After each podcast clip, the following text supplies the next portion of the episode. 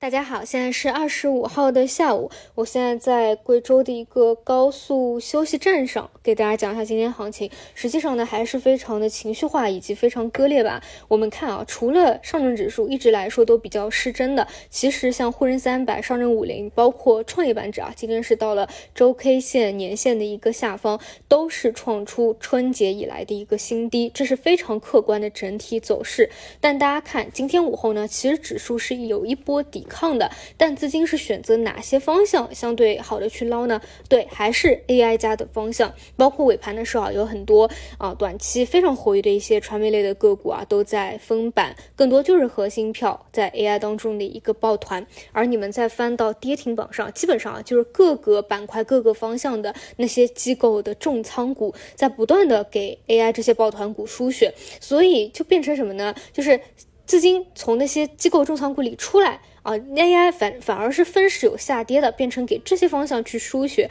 去日内的一个抄底了啊，所以这就是当下的一个极端的情绪化环环节啊，就是实在是没有办法去分析太多啊，更多就是顺从资金的一个选择吧。当然呢，也不代表说啊，在这种环境当中，就是纯粹的搏傻，你其实有很多需要去学习的内容。就如果说你在最开始对于算力啊、服务器啊、CPU 啊这些比较正宗的，而且能够拿到订单的一个方向，有比较好的学习的认知的话，其实像这种啊，也是能够比较踏实的赚到一定的钱的。包括说啊，在做很多的传媒数据啊，最近比较好。其实你当然也可以去分析一下不同的炒起来的公司背后原因是什么？是因为他手里的那个数据版权特别的优秀，特别的有垄断地位吗？较其他的它的一个优势点在哪里？其实这些呢都是值得去分析的啊。虽然说有一定的主题投机的这个性质在，所以走势尊重市场，但是呢，就是我觉得在这个过程当中还是能够学习到很多吧。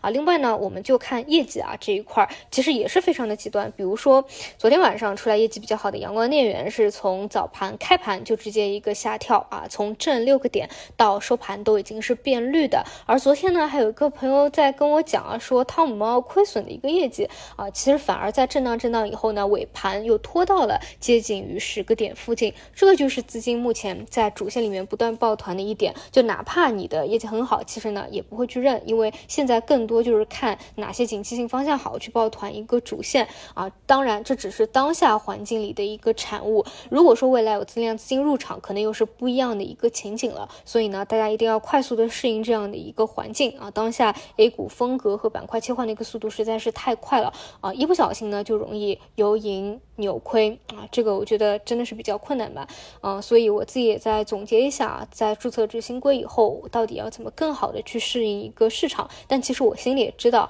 就是现阶段总结出来的经验只适用于当下，过一个月、两个月，市场环境不一样了，你就有新的经验去总结了啊！所以我们还是且走且看吧。然后今天呢，我是倾向于啊，像一些游戏传媒的，你之前抄底了一波。做的比较多的，其实是可以锁定一部分的利润的啊。我觉得这种周的一些业绩催化到现在为止啊，基本上也已经是到位了。因为我我我周初就给大家讲嘛，就是这周的催化主要是有一些重点的游戏要披露业绩，但基本上这两天也都披露的差不多了。所以这一块连续涨了以后啊，大家也也要去注意一下。现在这里呢，不适当的去锁定一下利润啊，我觉得还是比较难的。而且你现在市场的环境其实还并不稳定，我倾向于啊这个位置整体的指数。还没有完全的企稳，就是连续杀跌，你有一个反弹，这是很正常的。你当然有一个反弹，但是你不能判断后面还会不会再去进行一个探底，比如说到大箱体的一个底部去再去蓄势。所以整体的仓库啊还是要去做好的。除此以外，就是其他的那些方向，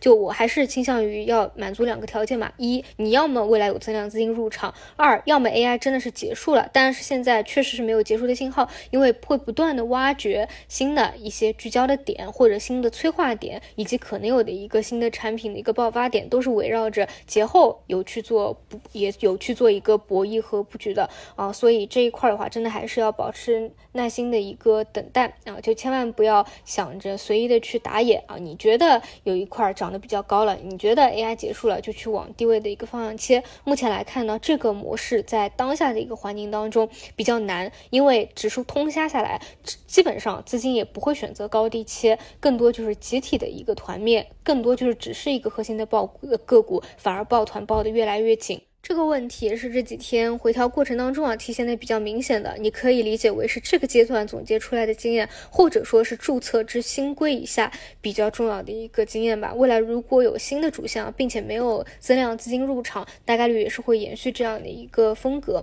有增量资金入场，那可能会有更多板块的一个百花齐放，这也是我后面比较关注的一个重点。好，那还有三天就休假了啊，可能各位朋友们也在路上了。总之这几天的市场呢，确实环境还是比较弱势一些。希望当下的市场环境呢，也不要影响到大家的心情和本来的一个出游计划。那我们更多的就到明天早晨再做补充吧。